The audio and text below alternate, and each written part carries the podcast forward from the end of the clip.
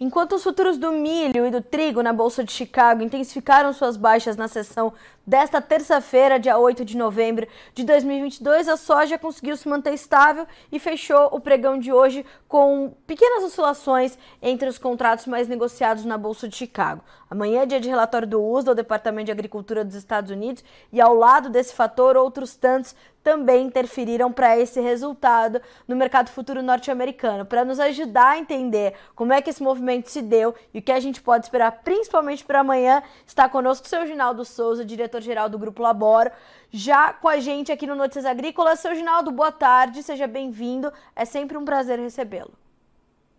Boa tarde, boa tarde, clientes da Laboro, meus amigos. Hoje foi um dia bastante volátil, um dia bastante dinâmico.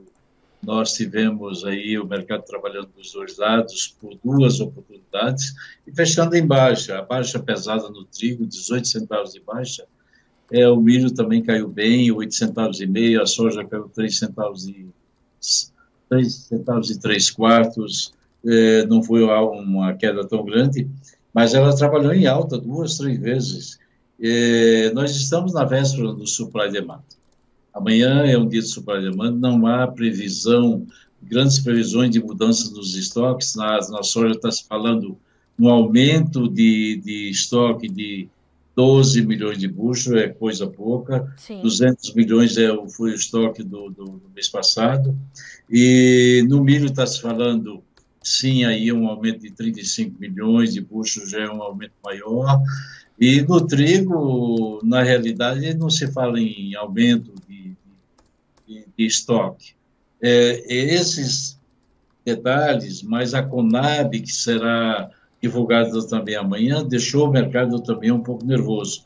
Mas não pode, podemos esquecer que o mercado caiu fortemente no petróleo, três e pouco de baixa, é, o dólar caiu lá fora contra as moedas.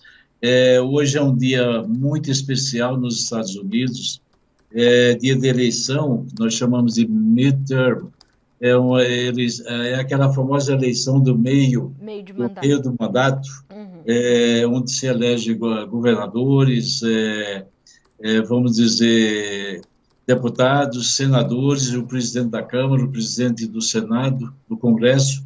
Então, é um dia muito importante, nós só, nós só vamos saber algum resultado durante a noite, é, efetivamente, e talvez mais resultados amanhã. Certo. Mas o, o, que nós presumimos, Carla e meus amigos, é o seguinte, que se o o, o Partido Republicano ganhar, é, mudar, a, tirar Nancy, que é dos democratas, aquela que fez toda aquela confusão, indo para Taiwan, é, e a China ameaçando todo mundo, é, essa turma é de esquerda, né? Você sabe disso.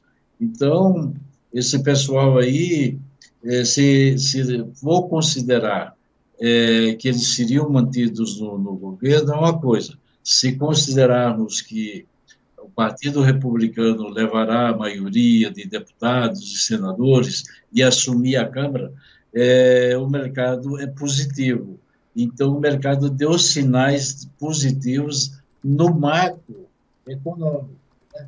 As Sim. bolsas subiram um pouco, o dólar caiu um pouco, é, o petróleo caiu pesado, e aí, com isso daí, nós tivemos também uma certa volatilidade nas commodities. Basicamente é isso, a expectativa para, para o relatório de amanhã, naturalmente, trouxe é, um pouco de, de, de, de, liquidação e o clima da Argentina, que continua seco, nós temos previsões de chuva para, para o final de semana. Isso ajudou também a pressionar os preços em Chicago, Carlos. Tá certo.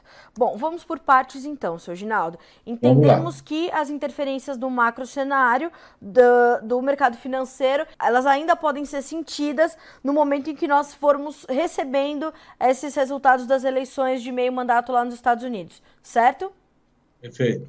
Certo. Vamos então acompanhar e monitorar. Agora, seu Ginaldo, quais são as suas expectativas para esse relatório de amanhã e quanto esse relatório é relevante para o andamento dos preços a partir de agora. Quais dados serão os mais importantes para a gente entender? E aí vou engatar numa próxima pergunta só para saber se há essa relação. Milho e trigo fecham com mais de 1% de baixa. É expectativa para esse relatório também ou outros fatores pesaram mais agressivamente sobre esses dois mercados? Bom, primeiro, primeiro se falou muito sobre milho, que os, os, chineses estariam comprando milho aqui no Brasil. Isso, sem dúvida nenhuma, é uma ducha de água fria nos preços do milho em Chicago. E, segundo o trigo, também não há nenhum consenso sobre a questão do corredor de exportação. O trigo hoje é um, um termômetro, eh, vamos dizer, para o resto do mercado.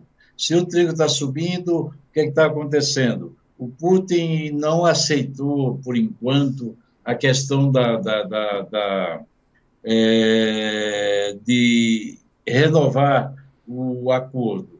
Ele está dizendo o seguinte, que para renovar o acordo, ele quer que um banco estatal seja retirado das sanções para que o país possa fazer um montaréu de, de coisas, naturalmente receber dinheiro, pagar, etc, etc.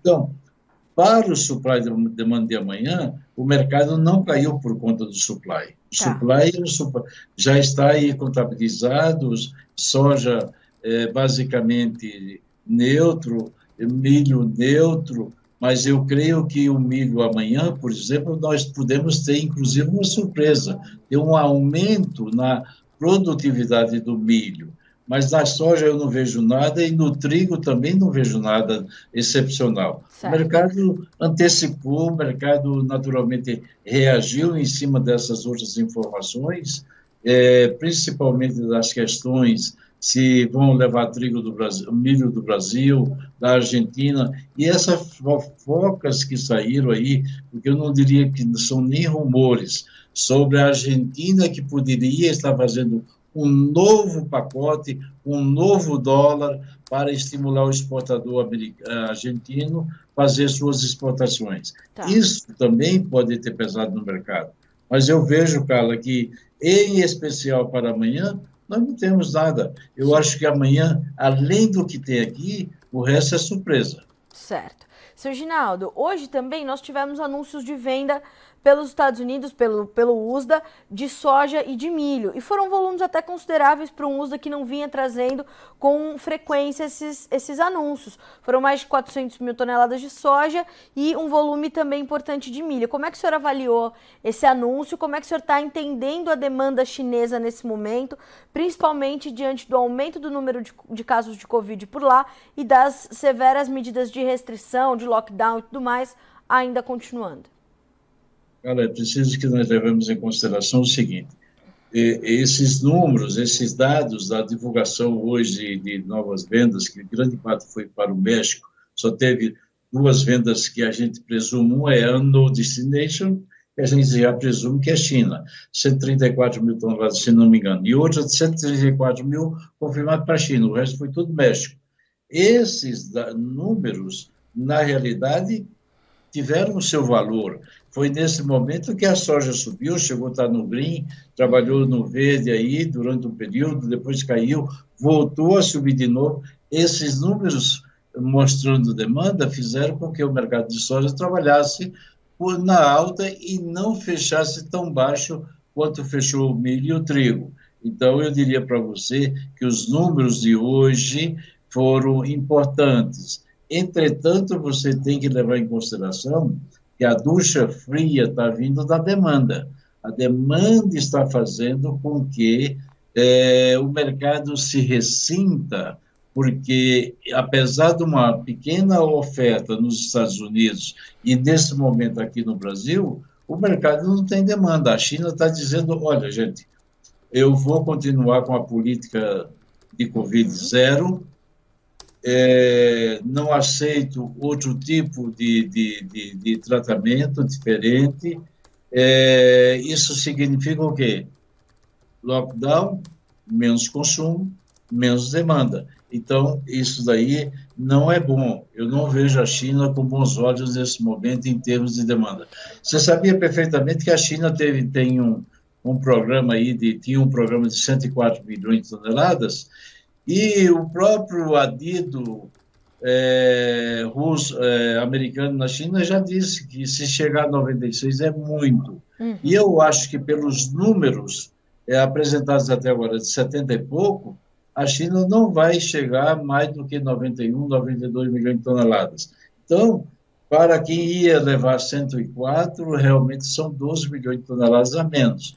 E aí, se você tem um clima aqui da América do Sul correndo bem, que nesse momento não está 100%, nós temos laninha pela frente, aí os preços naturalmente estão cedendo também, ajudados pela falta de demanda. Seu Ginaldo, diante disso, o senhor pode. É, é, o senhor acredita que há uma possibilidade do USDA ou rever para baixo as exportações norte-americanas ou as importações chinesas de soja amanhã? Eu acho que o USDA, em que pesa a situação, amanhã ele vai revisar as exportações de milho uhum. e possivelmente as de soja. Se ele revisar essas, é, como eu penso que ele vai fazer, ele, independente da, da produtividade, ele pode refazer isso e aumentar os estoques. E aí seria, é, vamos dizer, uma surpresa negativa no mercado em relação aos estoques. Sim. A questão de a questão de, de, de, de, de a questão de está é, tá ouvindo, Carla? Estou, sim, senhor. É, beleza. A questão de, de, de, de, de nós pensarmos que o USA vai aumentar a produtividade, vai aumentar isso, vai aumentar aquilo, eu acho que amanhã o USA, se fizer algum movimento no milho, é muito pequeno, e na soja, na minha opinião, não vai mexer. Se mexer, ele teria que mexer para baixo, reduzindo naturalmente a produtividade. Isso, sim, seria uma surpresa, e aí o mercado amanhã poderia dar uma boa puxada na soja. É isso que nós temos pela frente, Carla. Certo. Amanhã temos Conab também. Sim. A Conab, naturalmente, pode vir com números parecidos como da, da vez passada. Talvez não teria grande influência, porque a safra de, de milho já foi muito bem estimada, a safra de soja também. Então, não há razão nesse momento para ela aumentar as safras de milho e soja aqui no Brasil. Seu Ginaldo, como é que isso tudo chega aqui para o Brasil? Porque uh, o que a gente tem de informação é que o nosso movimento de comercialização está lento, o produtor está reticente é, e os últimos acontecimentos, inevitavelmente, deixaram o produtor ainda mais contido, ainda mais na defensiva esse movimento é, do produtor segurando um pouco mais as suas vendas, ele ajuda a, a, dar algum suporte às cotações da soja também na Bolsa de Chicago? Ou o mercado nesse momento está com muito espaço para outras informações? Espaço para outras informações, sim, sem dúvida nenhuma. Mas os estoques brasileiros, nesse momento, o estoque de soja, é relativamente muito pequeno, o produtor uhum. não vai vender, a turma sabe que ele vai segurar o máximo possível a questão da, da, dos embarques nos Estados Unidos, que nós tivemos aí, é, naturalmente, uma melhora na, na, na, no, no, no, Rio Mississippi, então a, já está se fluindo melhor a navegação, então os estoques americanos também não vão assim aumentar do dia para a noite, o que vai estar redu tá reduzindo é a demanda mesmo, certo. não é naturalmente a questão de oferta, isso, aquilo que está, vamos dizer, dificultando. Uhum. O que está realmente pressionando o mercado é a, é a falta de, demanda, de demanda. Então, eu não vejo, neste momento, é, nada de novo em termos da oferta. A oferta está aí, é pequena aqui no Brasil. Se a Argentina vier com novos, é, vamos dizer, é, embarques, criando uma nova taxa de dólar e colocando milho, porque se falou que a Argentina poderia vir com milho e soja para exportação, aí sim, aí os preços cedem mais, porque aí você tem um concorrente oferecendo produto no mercado com prêmios mais baratos. É, então, a gente tem que levar em consideração esses detalhes. Tá bem. Seu Ginaldo, e como é que o produtor brasileiro está encarando esse momento? É, o senhor imagina que até o final de 2022 a gente ainda tem algumas oportunidades de comercialização, de preços remuneradores e o produtor brasileiro deve e vai aproveitar essas oportunidades ou ele ainda segue muito contido?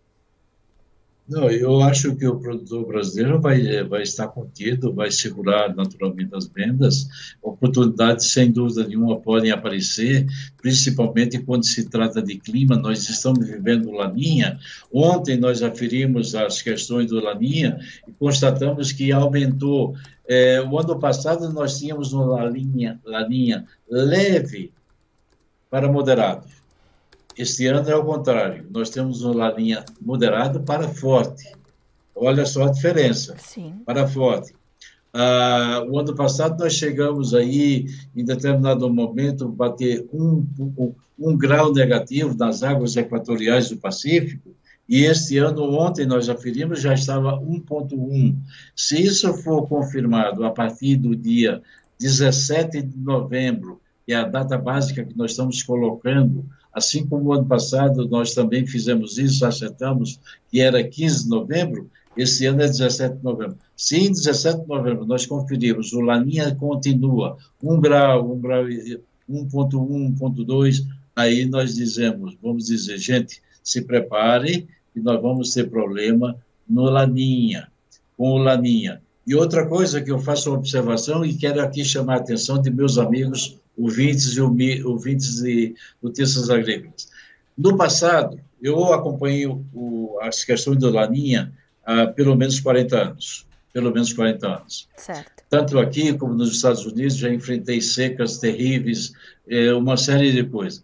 Mas eu quero dizer para vocês o seguinte, que no passado nós tínhamos uma linha com histórico que se limitava ao Rio Grande do Sul, uma parte do oeste de Santa Catarina e uma parte do oeste de, de, de, do Paraná.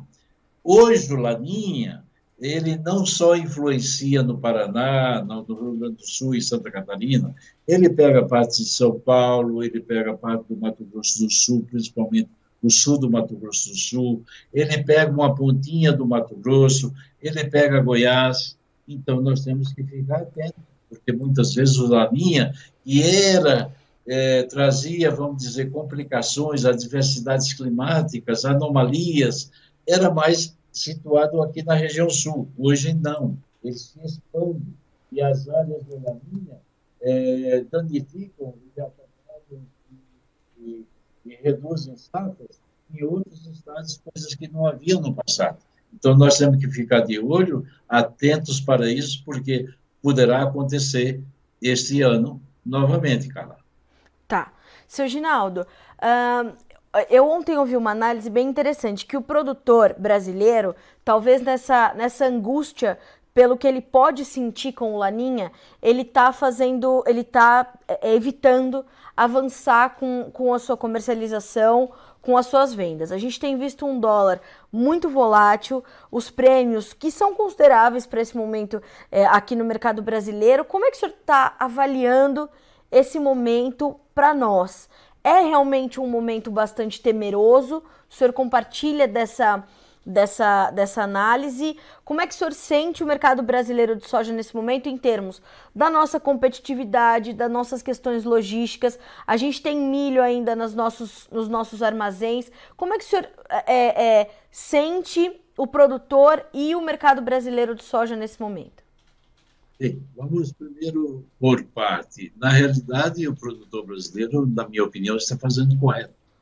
É, diante de um, de um laninha, é, de uma possibilidade mais, mais acentuada, mais forte, é, com as possibilidades aumentando, o que, é que o produtor brasileiro está fazendo? Ele está segurando porque ele diz: se eu ter uma laninha, nós vamos ter preços melhores, eu vou ter menos safra, vou ter menos produtividade, e com isso, naturalmente, os preços vão subir.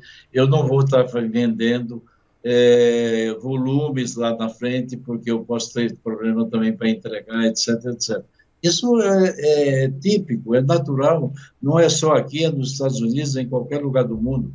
É, quando se tem uma ameaça de quebra, e possível quebra, ele começa naturalmente a segurar o seu produto. E os produtos que estão aí, as disponibilidades que tem de milho, é, o Brasil, você viu que o Brasil, o Brasil, embarcou mais de 7 milhões agora de milho é, no mês de outubro, ele está embarcando bem. É, a soja, ele vai segurar com certeza, e o milho é, vai fluir um pouco e ele também vai segurar um pouco, mas a soja muito mais. Então, eu, não, eu vejo que o produtor brasileiro, eu não quero aqui bater palmas, mas eu quero dizer que, na minha opinião, ele está corretíssimo do jeito que está fazendo, porque se vier um laninha e nós vamos confirmar isso dia, a partir do dia 17, é muito provável que nós tenhamos uma redução de safra na América do Sul, porque uma safra cheia, cara, vamos colocar que uma safra cheia é, normal no Brasil, na Argentina, Paraguai, Uruguai, daria uma safra de 215 milhões de toneladas. E 215 milhões de toneladas jogaria, jogaria indiscutivelmente os preços muito abaixo dos níveis que nós estamos vendo. Sim. Talvez uns 2 dólares a menos. Então, é, isso seria com safra cheia. Com safra não cheia, se nós tivermos um que quebrar safra, eu fiz uma conta ontem. O ano passado, nesta mesma época, a soja estava 12,40 nesses níveis. E agora está quanto? 14,40 por aí. Então, se você pegar e fizer as contas, nós estamos com 2 dólares over o ano passado. O ano passado e a soja foi a 17, quase 18. Está lembrado? Quase 18. Sim. Então, muito provavelmente, com laninha, nós tenhamos preços bem mais altos. Com, com não havendo laninha, nós teríamos preços é, abaixo de 12 dólares. Eu posso lhes assegurar, no meu, nos meus cálculos, que nós iríamos para preço abaixo de 12 dólares por bucho. Então, eu nesse momento eu prefiro esperar e é o que o produtor também está fazendo, esperar. Se chegou o final de novembro, está terminando a época do, do plantio, não está chovendo, o produtor vai plantar no seco, não vai, ele vai esperar e não vai querer fazer bobagem, vender antecipado, vender volumes. Eu acho que o produtor tem que aproveitar a alta dos preços e vender, mas vender dentro do normal não buscando, evidentemente, vender grandes volumes. Vamos esperar. Se vier uma laninha, os preços vão subir. Mas calma, calma, porque ainda é cedo para a gente falar disso. Depois do dia 17, nós poderíamos falar um pouco mais sobre isso. Tá certo. Seu Ginaldo, eu lhe agradeço demais pela serenidade da análise, pelas, por trazer esses fatores que estão aí às margens do que todo mundo está olhando, porque realmente é, é, a gente precisa olhar para essa, essa movimentação do petróleo, as eleições americanas, o mercado cambial. Então, obrigada mais uma vez por estar conosco nesse dia cheio de novas informações, mas também cheio de indefinições, muito semelhante ao que estamos vivendo aqui no Brasil, né, seu Ginaldo? Então, Com certeza. Essas é? incertezas também, cara, sobre as questões políticas, sobre uma série de fatores aí que estão ocorrendo, povo na rua, é, dificuldades, tudo isso aí, todo mundo tirou o pé do acelerador e disse, espera aí, piano, piano, devagar, se vai lontando. Eu vou esperar um pouco e é o que está acontecendo, cara. É o que está acontecendo. É isso. Então é, é bom a gente ter essa, essa serenidade para encarar o momento. Obrigada mais uma vez, seu Ginaldo. As portas são sempre abertas para o senhor. O senhor é, é desta família, com certeza. Obrigada e bom restinho de terça-feira para o okay. senhor. Um grande abraço, Carla. Abraço a todos vocês, ouvintes, amigos. E uma ótima terça-feira. Vamos esperar que amanhã é quarta-feira. É, devemos ter notícias, boas notícias aí até sexta-feira pelo Brasil. Eu amo esse Brasil querido assim como você e todos os brasileiros que têm um coração sempre voltado ao bem.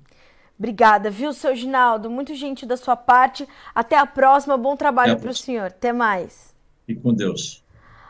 Seu Ginaldo Souza, diretor-geral do Grupo Laboro, nos trazendo essas perspectivas importantes que nós tivemos nessa, nessa terça-feira. Não olhar só para essas expectativas do relatório do USDA, mas olhar também para essa baixa de 3% do petróleo, desse movimento bastante volátil do dólar, dessas eleições norte-americanas de meio mandato que acontecem nessa terça-feira. Primeiros resultados deverão começar a chegar na noite de hoje e mais efetivamente amanhã, o que deve continuar mexendo com o mercado financeiro, uma vez que o mercado espera essa vitória do Partido Republicano, dessa troca de é, chefia lá no Congresso norte-americano, principalmente a saída de Nancy Pelosi ali do que para nós é o equivalente à Câmara dos Deputados, né? Nancy Pelosi já trouxe bastante polêmicas aí nos últimos meses e isso pode mexer então com o andamento do mercado dessas eleições de meio mandato que acontecem hoje. Fora essa movimentação cambial, fora tudo que está acontecendo no Brasil, que deixa o produtor também mais reticente, a demanda chinesa. Hoje o USDA anunciou algumas vendas, mas sabemos que as medidas de restrição ao Covid-19 permanecem e seguem muito severas. Agora a nova a nova o novo foco é a cidade, a província que para nós é Cantão, né? Mas é a, a província de Guangzhou.